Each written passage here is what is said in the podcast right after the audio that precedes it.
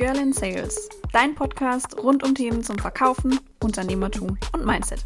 Ich bin Caro, dein Host. Und let's go!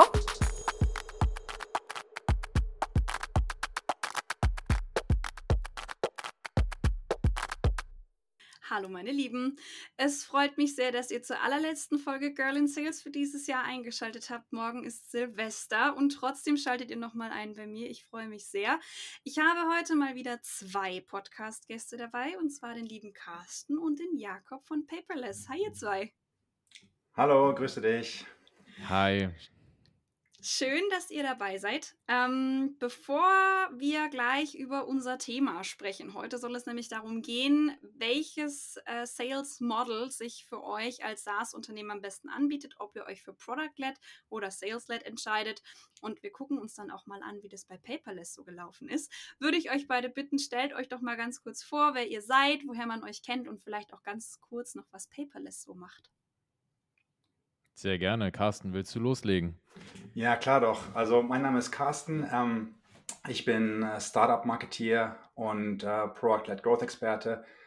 Sag ich mal einfach so. Ich bin seit ungefähr 15 Jahren in dem Bereich tätig, habe viele ähm, B2B SaaS-Unternehmen unterstützt im Bereich Beratung und habe auch selber zwei Unternehmen gegründet, ähm, Design Buffs und jetzt eben Paperless.io. Ähm, war zuvor bei der Münchner Agentur ähm, Zengrowth tätig, und ja, bin nebenbei noch äh, Mentor und Gastdozent bei verschiedenen Unternehmen, im, äh, verschiedenen Universitäten im Bereich ähm, Marketing und Growth. Und ja, ich lebe in England, wie man es vielleicht ein bisschen hören kann von meinem Akzent. Also ich bin seit neun Jahren hier, habe einen kleinen Sohn, habe eine Familie hier und bin ja mit Paperless eigentlich mit Jakob und dem Team seit Mai unterwegs. Genau. Sehr schön. Und ich bin der Jakob, ähm, bin der Kollege von Carsten und auch Mitgründer bei Paperless. Habe noch nicht ganz so viel Erfahrung, ähm, habe direkt nach dem Abi das erste Mal gegründet. Also habe auch den Gründungshintergrund, damals mit 18, eine Digitalagentur. Hat Spaß gemacht, waren so die ersten Gehversuche, aber jeder hat ja mal so ähm, versucht, was zu gründen, was dann nicht ganz so gut lief. Das war bei mir beim ersten Mal so äh, direkt, direkt äh, viel gelernt. Und dann habe ich erstmal ein bisschen Vertrieb gelernt bei einem belgischen Softwareunternehmen, weil ich da schon gemerkt habe, Vertrieb ist einfach so eine wichtige Säule, wenn man Startups aufbaut und kann jetzt bei Paperless eben gerade in meiner aktuellen Rolle schön beide Welten verbinden. Also auf der einen Seite die Skalierung von einem Startup und das ganze Gründen und das, dieses Gründertum mitnehmen und auf der anderen Seite eben starken Fokus auf Vertrieb und Go-to-Market legen und da Hand in Hand mit dem Carsten gemeinsam eben Go-to-Market aufbauen, strategisch sowie operativ. Sehr schön. Jetzt wissen wir, wer ihr seid. Was macht euer Unternehmen Paperless, beziehungsweise das, was ihr tut, denn so einzigartig? Was macht euch besonders am Markt? Mhm.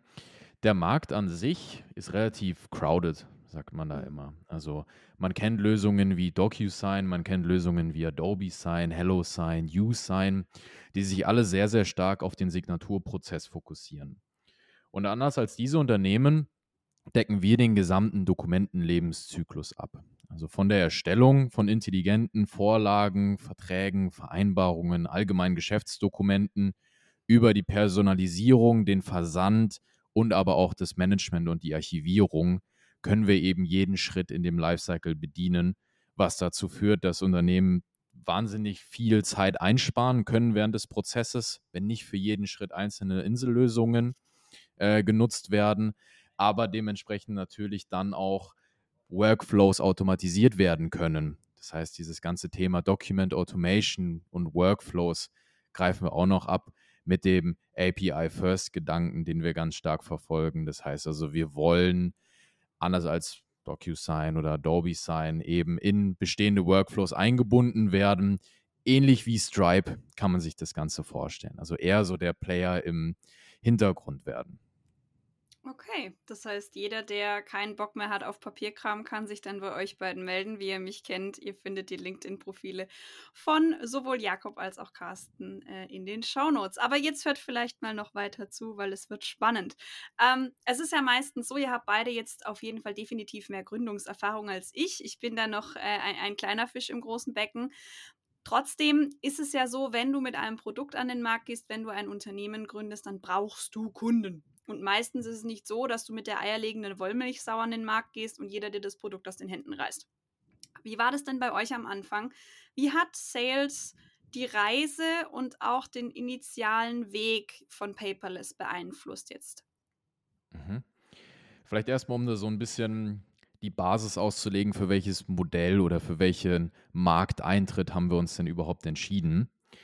Ist natürlich so am Anfang, wo man noch keine Reichweite hat, keine Bekanntheit. Ich meine, wir sind alle jetzt nicht äh, unglaublich alte Hasen und haben riesengroße Netzwerke, sondern sind halt irgendwie junge Gründer mit ein paar LinkedIn-Followern, ähm, die dann glücklicherweise eben auch vielleicht später zu Nutzern und Testern werden. Aber ganz allgemein haben wir uns dazu entschlossen, erstmal mit einer Pilotphase in den Markt zu gehen. Einfach um unsere Hypothesen, die wir aufstellen, zu validieren und haben da natürlich erstmal im Netzwerk rumgefragt. Freunde, Familie, Bekannte über verschiedene Ecken eben nachgefragt, würdet ihr sowas denn gerne mal ausprobieren und testen? Überhaupt nicht mit dem Gedanken der Monetarisierung. Wirklich rein, um Nutzerfeedback einzusammeln und eben zu verstehen, wo liegen denn überhaupt die Herausforderungen und wo können wir denn wirklich Mehrwert schaffen, um dann eben die Basis auszulegen für weiteren Vertrieb, den wir dann eben hochskalieren wollen und, und, und mittlerweile auch hochskaliert haben in gewissen Bereichen. Können, können wir später noch äh, auf jeden Fall im Detail drüber reden.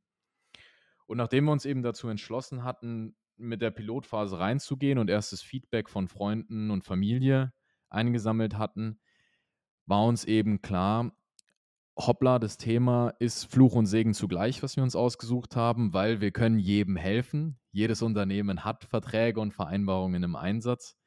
Aber wir müssen uns ja früher oder später fokussieren. Unglaublich wichtiger Punkt, wenn man ein Startup gründet, dass man seine Nische findet und dann da wirklich Experte wird in dem Bereich. Brauche ich dir ja nicht erzählen. Ähm, Branchenexperte muss man sein im Vertrieb, ganz klar.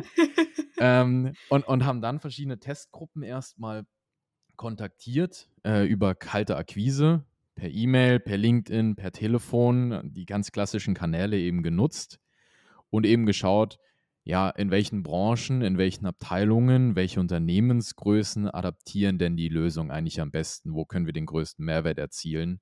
Und haben dann eben Stück für Stück, wie gesagt, unsere Thesen validiert und kommen dem Product Market Fit auch heute noch täglich näher. Ich würde nicht sagen, dass wir ihn zu 100 Prozent gefunden haben, aber wir haben mittlerweile ein ganz gutes Verständnis dafür, wer dann Paperless nutzen kann und wo wir großen Mehrwert erzielen.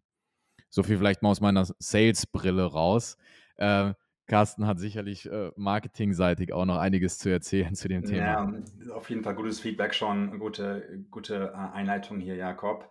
Ähm, was wir uns ganz, ganz, ans, ganz, ganz eng ans Herz legen, sind diese Interviews mit unseren äh, bestehenden Kunden, also den sogenannten ja, Ideal Customer Profiles, wie man es auch immer so schön sagt, ICPs, um da draus zu bekommen, was sind eigentlich die, was sind eigentlich die Struggles, mit denen die zu uns kommen und was für Ziele haben die Kunden mit unserem Produkt. Und daraufhin halt wollen wir uns fokussieren, dass wir halt unseren Onboarding-Flow, unsere ganze Aktivierung im Produkt halt auf diese Jobs to be done ausrichten im Endeffekt. Und da ist halt dieses Feedback von Kunden, dieses tägliche, dieser tägliche Umgang mit unseren existierenden Nutzern einfach super wichtig. Hm, hm. Ja gut, das klingt jetzt so, als habt ihr euch weder für Sales noch für Product-Led entschieden. Aber darüber sprechen wir gleich noch, ähm, um vielleicht nochmal zum initialen oder zum eigentlichen Thema dieser Folge zurückzukommen. Jetzt gehen wir mal davon aus, ich gründe ein Unternehmen, ich habe meine Nische gefunden, ich habe ein Produkt. So, spätestens dann muss ich mir irgendwann mal eine Strategie überlegen, wie möchte ich dieses Produkt an den Markt bringen. Fahre ich die Sales-Led-Strategie oder fahre ich die Product-Led-Strategie? Vielleicht klärt ihr beide unsere Hörer nochmal auf, was denn eigentlich der Unterschied zwischen diesen beiden Möglichkeiten ist. Ja, gerne, gerne. Also vielleicht kann ich anfangen mit Product-Led, das ist ein bisschen mein, mein Steckenpferd. Also im Endeffekt geht es darum, dass du halt ähm, das Show und Don't Tell machst, also das Produkt zu zeigen. Denn wenn Leute das Produkt sehen, ähm, sehen, verstehen die mehr als 1000 Slides oder 1000 PowerPoint-Präsentationen oder 1000 Sales-Konversationen. Es geht darum, dass die Leute verstehen, wie das Produkt funktioniert und wie es Wert schaffen kann in ihrem täglichen Leben. Und im Vergleich zu dem typischen Top-Down-Ansatz, wo du jetzt irgendwie ähm, zum Beispiel Geschäftsführer, C-Level ähm, versuchst zu überzeugen, dass sie das Produkt kaufen sollen, haben wir halt diesen Bottom-up-Ansatz, dass wir sozusagen die Nutzer ins Produkt reinlassen durch einen Free Trial und dort versuchen, den Nutzer schnellstmöglich den Wert des Produktes zu zeigen, dass dann sozusagen dann daraufhin wiederum ähm, Jakob und sein Team halt ähm, gucken kann, ob es irgendwelche Opportunities gibt, um halt diesen Account zu vergrößern oder zu erweitern. Hm. Im Optimalfall, muss man ja sagen. ja gut, es ja. ist wahrscheinlich in jedem Unternehmen so, was Product-Led arbeitet. Aber Jakob, mach du doch vielleicht mal weiter mit Sales-Led.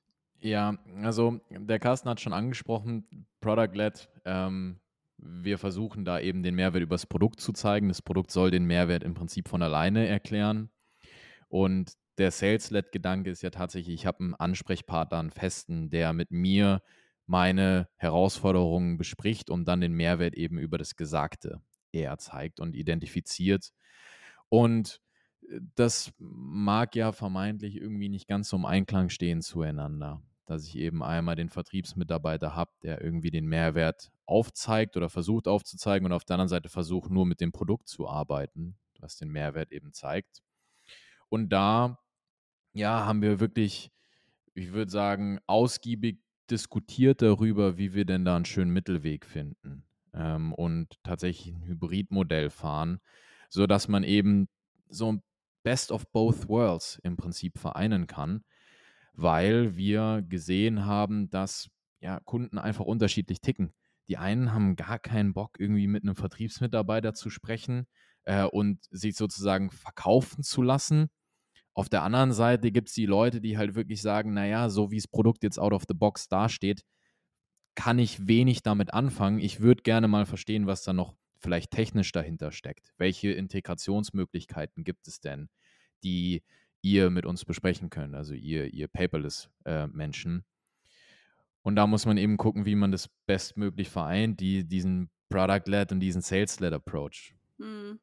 Naja, ich meine, wenn ich mir das jetzt so anhöre, vielleicht um euch da auch eine Info zuzugeben, ich würde mal sagen, EchoBot ist zu 90% Sales-led. Wir, wir haben uns auch nicht für einen, einen Weg entschieden. Einfach auf Basis dessen, dass viele Software-as-a-Service-Tools, wenn es jetzt nicht unbedingt sowas ist wie Vidyard zum Beispiel, mit dem du eben Videos aufnehmen kannst, die du in der Akquise versenden kannst, wenn es nicht so ein Tool ist, sondern wenn es ein Tool ist, was in deine schon bestehende Toollandschaft eingebunden werden muss, was auch eine strategische Entscheidung darstellt in den meisten Fällen.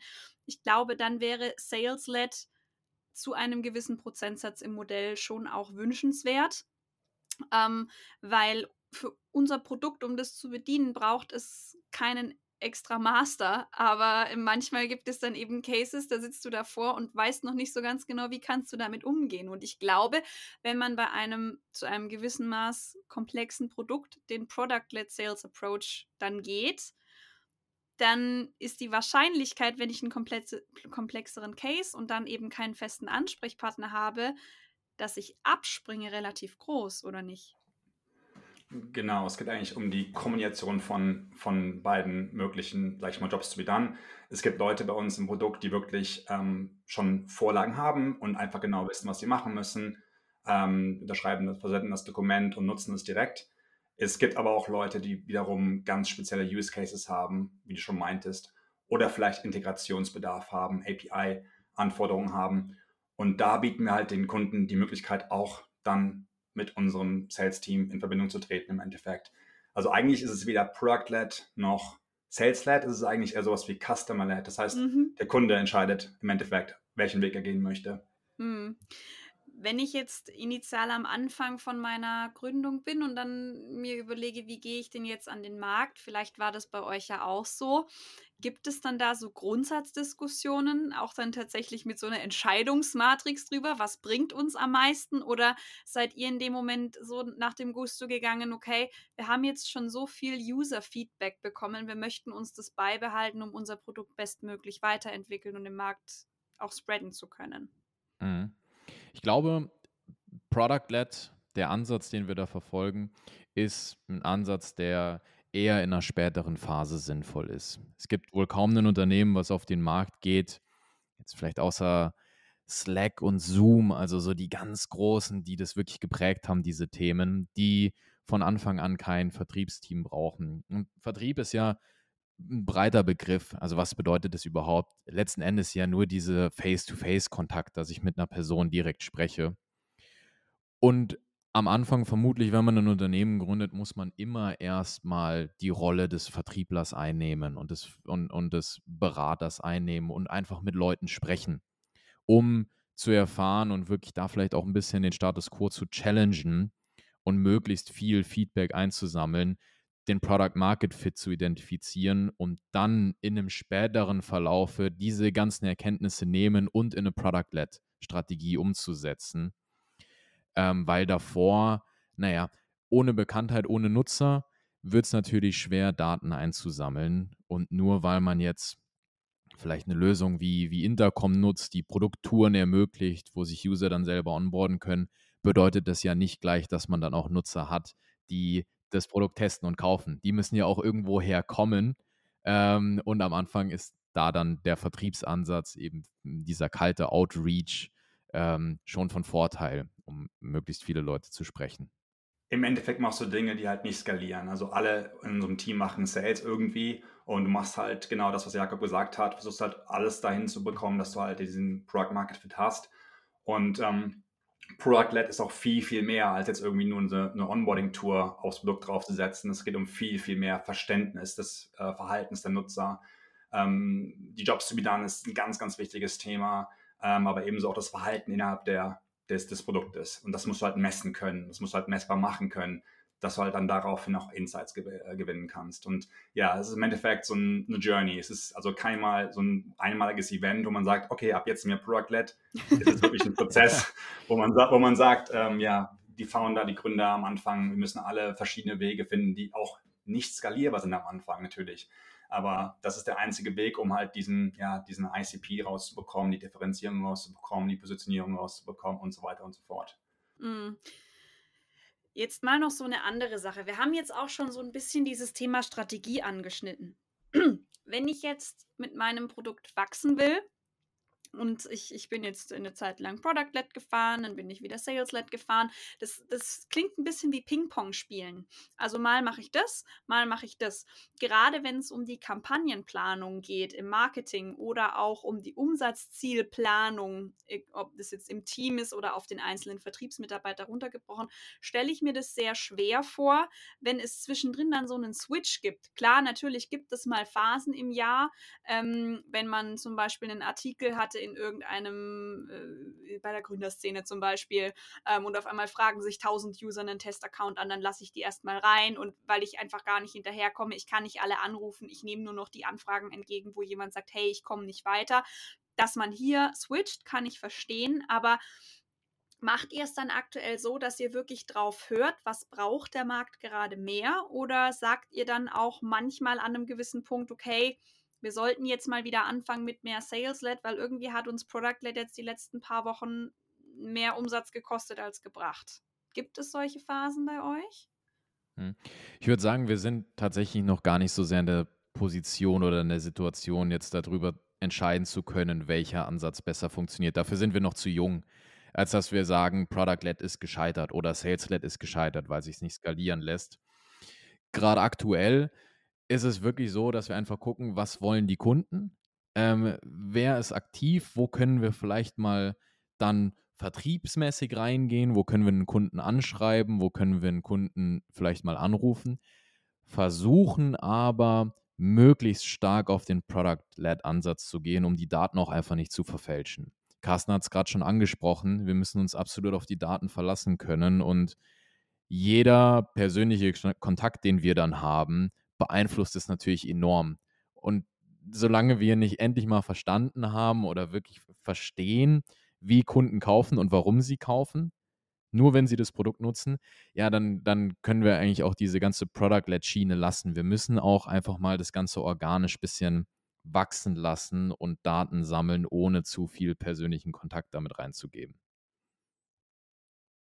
Es geht natürlich auch um die Customer, Customer Acquisition Costs. Also bei so einem Lizenzpreis irgendwie von 24 Euro pro Monat, den wir gerade nehmen, 19 Euro für eine Jahreslizenz, da muss man sich aber überlegen, was da am meisten Sinn macht. Also ich meine, äh, wenn man jetzt irgendwie Enterprise-Kunden verkauft, dann muss man einfach einen Sales-led Approach fahren, weil einfach da viel, viel mehr Entscheidungsträger drin eine Rolle spielen.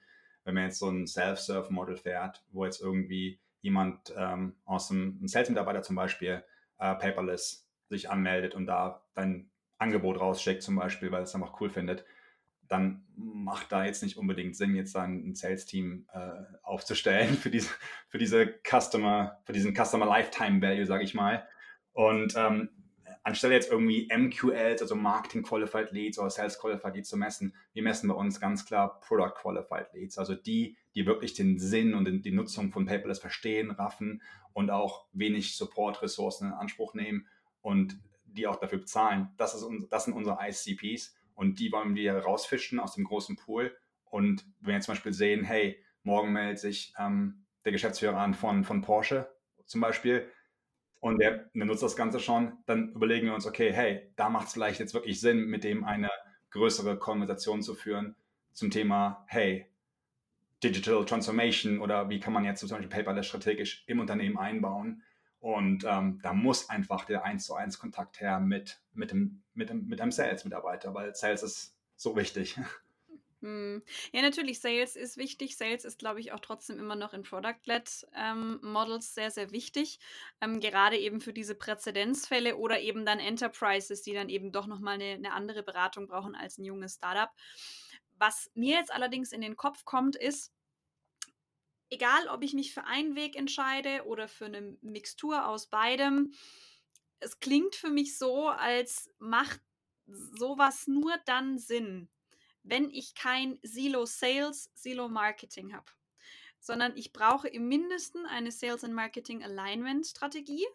Ähm, und oberstes Thema nicht nur zwischen Sales und Marketing, sondern auch generell ist Kommunikation wie ist es denn jetzt zum Beispiel, wenn ich ein Product-Led-Model ähm, fahre und ich bekomme lauter Leads rein und der Sales sitzt da und wartet quasi nur, überspitzt und böse gesagt, bis irgendwann mal ein Case anfängt zu brennen und er sich reinmelden muss. Welche Herausforderungen seht ihr hier? Hm, sehr gute Frage. Also erstmal unterschreibe ich dir zu 100 Prozent, dass man sich, da, da, dass man sich da unbedingt austauschen muss. Und Carsten und ich sind auch ständig im Austausch über, was sagen die Kunden, was wollen die Kunden, welche Pains haben die Kunden, wann hat ein Kunde gekauft, wie viele Lizenzen. Also es gibt im Prinzip keine wirkliche Grenze zwischen Sales und Marketing.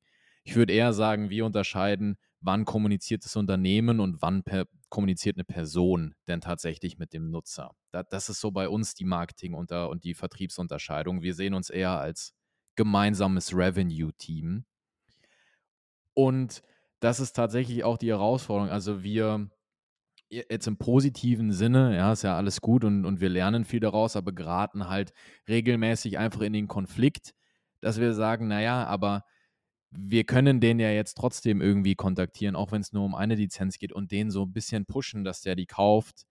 Nur dann sind wir natürlich wieder da, dass wir sagen, ja, dann verfehlen wir unser Ziel von Product-Led Approach, wenn wir dann wieder den Sales-Led Approach einschalten. Und da eben genau diesen Mittelweg zu finden, ist die größte Schwierigkeit meiner Meinung nach, was ich einfach jetzt so aus dem, aus dem Alltag raus erkenne.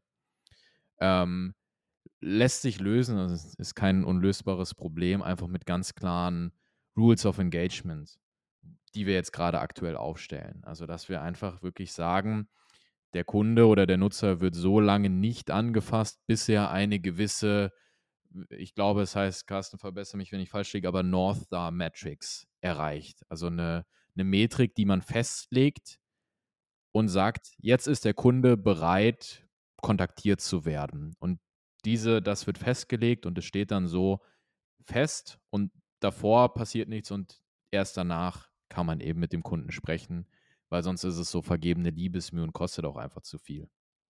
Ja, also wir haben eine Hypothese, dass der, der Wertmoment bei Paperless der Moment ist, wo jemand sein Dokument verschickt und dann wieder zurückbekommt. Das mhm. ist sozusagen für uns die Hypothese, dass das der Aha-Moment ist. Wir das gehen davon aus. Ja, genau, ja, das ist sozusagen der erste Moment ist, wo die sagen, okay, Paperless ist, ist für uns. Und halt die Schritte dazu sind halt Template erstellen, Dokument erstellen, Dokument verschicken, Dokument komplett. Und ähm, diese, auf diese Reise versuchen wir halt die, die Kunden zu, äh, zu bekommen, dass die halt diesen Wert relativ schnell erkennen, diesen Time to Value halt relativ schnell erkennen. Und wir merken auch jetzt schon, dass eigentlich diese, diese Customer Success Rolle fast schon so aussieht wie eine Sales, wie eine beratende Sales Rolle. Das heißt, es geht vielmehr um das Thema jetzt, die, die kennen schon das Produkt, die wissen schon, wie es funktioniert. Jetzt geht es darum, strategisch zu helfen, wie sie denn weitere Features nutzen können, wie sie denn weitere Implementationen oder Adaptionen im Unternehmen vorantragen tragen, äh, tragen können. Und da geht es halt wirklich darum, dass man wirklich halt diesen Customer Success Gedanken hat. Und eigentlich ist Customer Success und Sales, die beiden Rollen, ähm, die sind so ja, vermischt, wenn man das so sagen kann. Ja, stimmt. Ich habe da mal eine sehr spannende Hypothese von Jacko van der Koy, vielleicht sagt er euch beiden was, ähm, gehört. Äh, Carsten nickt schon ganz aufgeregt. ähm, egal, Jakob, ich erkläre es. Äh, ich kann auch mal gucken. Ich habe da mal einen, einen LinkedIn-Post zugemacht. Ich kann euch den mal in den Show Notes verlinken. Da ging es darum, dass du ähm, früher einen Ansatz hattest im Vertrieb. Stellt euch eine Krawatte vor, also ein kleines Dreieck am Anfang und ein ganz langgezogenes Dreieck am Ende. Und mittlerweile ist es aber eine Bowtie. Das heißt, du hast eine Fliege. Im Optimalfall haben Sales und Customer Success genau gleich viel Arbeit und der Knotenpunkt in der Mitte, der alles zusammen verbindet, ist quasi die Gewinnung des Kunden. Das heißt, Sales sollte optimalerweise genauso viel Arbeit reinstecken, wie dementsprechend Customer Success am Ende auch reinstecken muss. Ähm, ist natürlich auch nicht bei jedem Kunden adaptierbar. Ja? Wenn du mit einem Konzern arbeitest, wo du mehrere Decision Maker hast, wo du durch mehrere Legal-Abteilungen durch musst, klar, da ist die Bowtie dann eben ein bisschen größer. Ähm, bei kleinen Startups, die hochdigitalisiert arbeiten, geht es dementsprechend viel, viel schneller und die bringen sich dann auch sehr viel gerne selber bei. Aber das war gerade so ein Bild, was ich im Kopf hatte, als du es ausgeführt hast, Carsten. Ähm, eine Sache, die mir jetzt gerade auch noch in den Kopf kommt, ist, wenn ich diese Verschmelzung von Sales, Marketing und Customer Success habe, muss ja ein unfassbar gutes Wissensmanagement bei euch bei Paperless herrschen. Es muss ja jeder über alles exakt gleich Bescheid wissen. Also nicht nur darüber, wie gut funktioniert das Produkt, welche Probleme habe ich, was sind jetzt auch die am häufigsten verwendeten Funktionen, sondern auch ähm, internes Wissensmanagement muss ja super laufen bei euch, wenn ich mir das jetzt so anhöre. Ja, also natürlich ein wichtiger Punkt ist natürlich dieses, diese, dieser, dieser, dieser Feedback-Loop von, von Sales zu Product, äh, Product im Endeffekt, weil natürlich viele Leute fragen nach Features oder nach, nach Wünschen, die sie haben fürs Produkt und ähm, Jakob muss oftmals dann äh, zu Notion klicken und äh, die, die, Roadmap irgendwie, den, den Feature Request dort anlegen und einfach diese, diese Feedback Loop garantieren, dass unser dass Sebastian, unser Head of Product sozusagen, auch weiß, äh, was da gewünscht ist. Und äh, ja, es ist, es ist schwierig, aber im Endeffekt durch eine ganz klare, ähm, ganz klares Verständnis von den, von den Metrics, die wir messen, also Adoption, was, wie nennen wir Activation, was ist, wie nennen wir Retention, äh, was heißt für uns, ähm, was ist für uns der Aha-Moment. Wenn das alles ganz klar zwischen allen Teammitgliedern ähm, besprochen wird, dann kann man auch relativ gut kommunizieren und weiß auch genau, äh, was, was man machen muss eigentlich. Also ähm, zum Beispiel haben wir jetzt dieses Quartal ganz klar den Fokus drauf gelegt, um die Activation zu erhöhen. Das heißt, wir müssen mehr Leute dahin bekommen, dass die halt das Produkt nutzen und da ähm, experimentieren wir. Da kommt jeder von uns im Team mit, ähm, mit Ideen auf, einmal, einmal die Woche und äh, wir priorisieren die Ideen und dann werden die umgesetzt. Und so versuchen wir halt wirklich ähm, diese, diese, ja, diese Fokus-Metric nach oben zu, ähm, zu fahren. Hm. Ich immer, wenn ich irgendwie so Sales-Memes sehe, dann bei Instagram oder bei LinkedIn, dass sich wieder beschwert wird über die ganze administrative Arbeit im CRM, äh, da ich, da, da denke da denk ich mir immer, ich würde ich es ja komplett feiern, wenn ich nur, nur das CRM hätte. Weil wie der Kase sagt, wenn wir mit Kunden sprechen, ähm, ja, dann gibt es halt Notion, da werden irgendwie die Feature Requests äh, reingepackt, dann haben wir unsere, äh, unsere, unsere Meetings, wo wir besprechen eben, was haben wir denn jetzt gehört an Features, wo wir priorisieren. Dann, äh, du kennst es, muss man es irgendwie bei Tech durchbekommen, weil ähm, ja, da ist einfach, sage ich mal, nicht so das Kundenfeedback direkt da, sondern es geht dann halt über zehn Ecken und dann kommt es wieder anders raus. Und das, das sind halt immer wieder einfach wiederkehrende Aufgaben, die wir haben, die übers CRM hinausgehen fürs Wissensmanagement bei den Kunden. um eben ein Produkt letzten Endes zu bauen, was uns mega wichtig ist, was nicht basierend auf unseren Vermutungen gut ist, wo wir halt sagen, sind jetzt coole Features, so gefallen uns persönlich gut, sondern wo wir halt wirklich gehört haben vom Markt, das wird gebraucht, das wird gewünscht. Und das zu konservieren, dieses Wissen und irgendwie zu verbreiten, ist auch noch eine Herausforderung, um auf deine initiale Frage zurückzukommen. Ist es ja, aber wenn du es dann umsetzt und deine Tester und User das sehen, dann mhm. sind die A super happy und B fühlen sie sich, ich würde jetzt mal nicht sagen mächtig, aber sie haben ein gutes Gefühl, weil sie sehen, ich werde gehört. Mir wird zugehört. Ja. ja. Also wir haben zum Beispiel dieses Jahr, ich glaube Anfang des Jahres, unsere Blacklist eingeführt, dass du eben Unternehmen, die du jetzt als Potential rausgezogen hast, die du aber schon kennst, also die für dich gar keine neuen, also gar kein New New Business mehr sind, dass du die einfach ausschließen kannst oder auch deine Wettbewerber ausschließen kannst, damit du dir keine Leads exportierst oder Verkaufschancen exportierst, die für dich wertlos sind. Und das war was, wir hatten zwar immer so das Bauchgefühl, das könnte gut passen und dann haben aber immer mehr Kunden auch gesagt, ey, wir brauchen hier eine Lösung. Wir haben das Feature eingebaut und alle sind happy. Und das ist ja eigentlich dann auch das, was Kunden zu langfristigen Kunden und Partnern macht. Ja, das, das stimmt. Also wir führen auch eine Liste an Feature Requests, nennen wir mhm. die. Da haben wir ja. also die, die, die genau, typischen genau, aufgelistet. Äh, letzten Endes einfache Strichliste, nichts anderes. Muss man, muss man das Rad nicht neu für erfinden.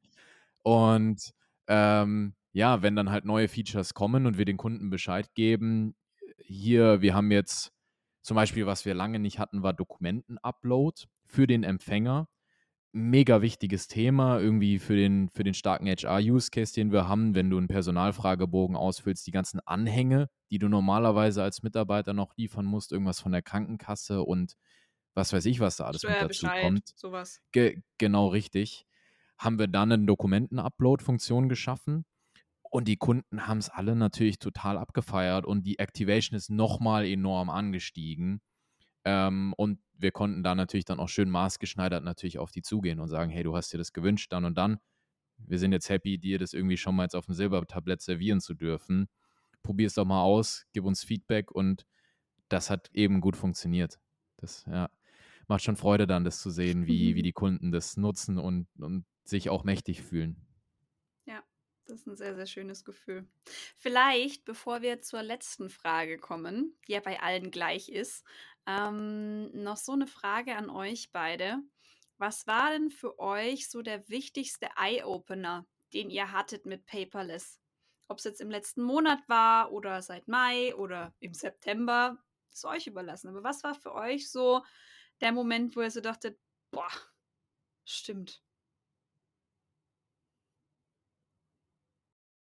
Vermutlich. ja, sorry, go, go ahead. Willst du loslegen, Carsten? Nee, passt schon. Okay, wir haben ähm, dann Carsten, der hat ein ganz cooles äh, Konzept da mal rausgekramt von, von Google Ventures, den, den Brand Sprint. Wo haben wir drei Stunden lang darüber gebrainstormt und Übungen gemacht, in welche Richtung wir eigentlich das ganze Unternehmen bewegen wollen. Das große Big Picture mal angeschaut weil man das natürlich öfter mal vergisst, wenn man dann irgendwie die 200. E-Mail schreibt am Tag und irgendwie so betriebsblind wird und diese Scheuklappen aufhat. Und wir haben gemerkt, wir sind eigentlich alle überhaupt nicht allein, was so die Vision vom Unternehmen angeht, bevor wir das gemacht haben. Und dann haben wir eben diesen, diesen Sprint gemacht, diesen drei Stunden Workshop und haben uns geeinigt auf eine geteilte Vision, die wir dann festgelegt haben. Das war eben dieser API-First-Gedanke, von dem ich eingangs berichtet habe. Das heißt, eigentlich nur Big Picture im Hintergrund zu sein. Es muss niemand unbedingt wissen, dass es ein Paperless-Dokument ist, weil es einfach so eingebettet ist in deine Workflows.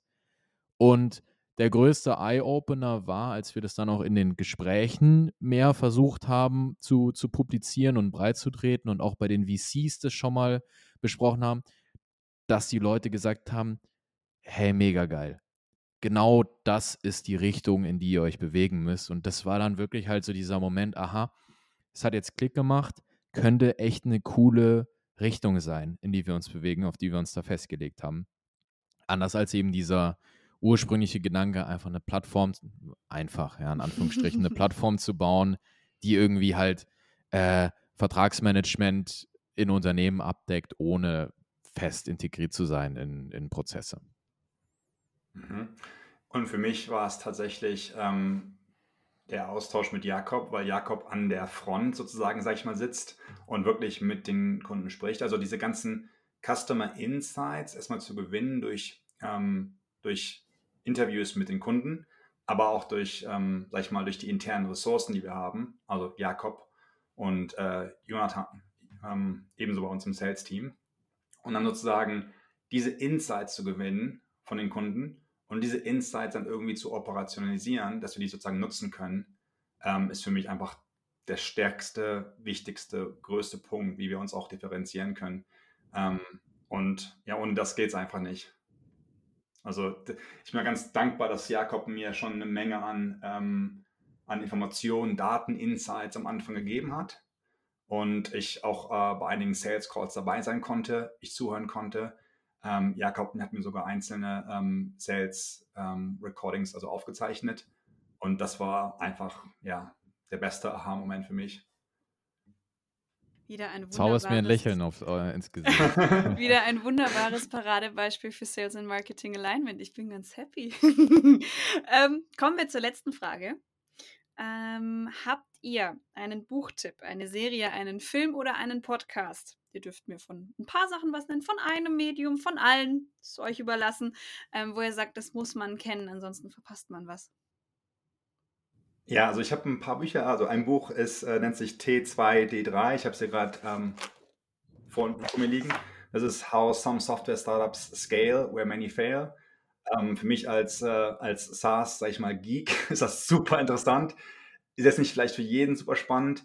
Ähm, ein weiteres Buch, was ich empfehlen kann, ist natürlich auch ähm, ähm, Product-Led Onboarding von, von Wes Bush und seinem äh, und, und Ramli, Ramli John, glaube ich, heißt er. Ja. Und äh, zwei super Typen auf LinkedIn, super äh, bekannt.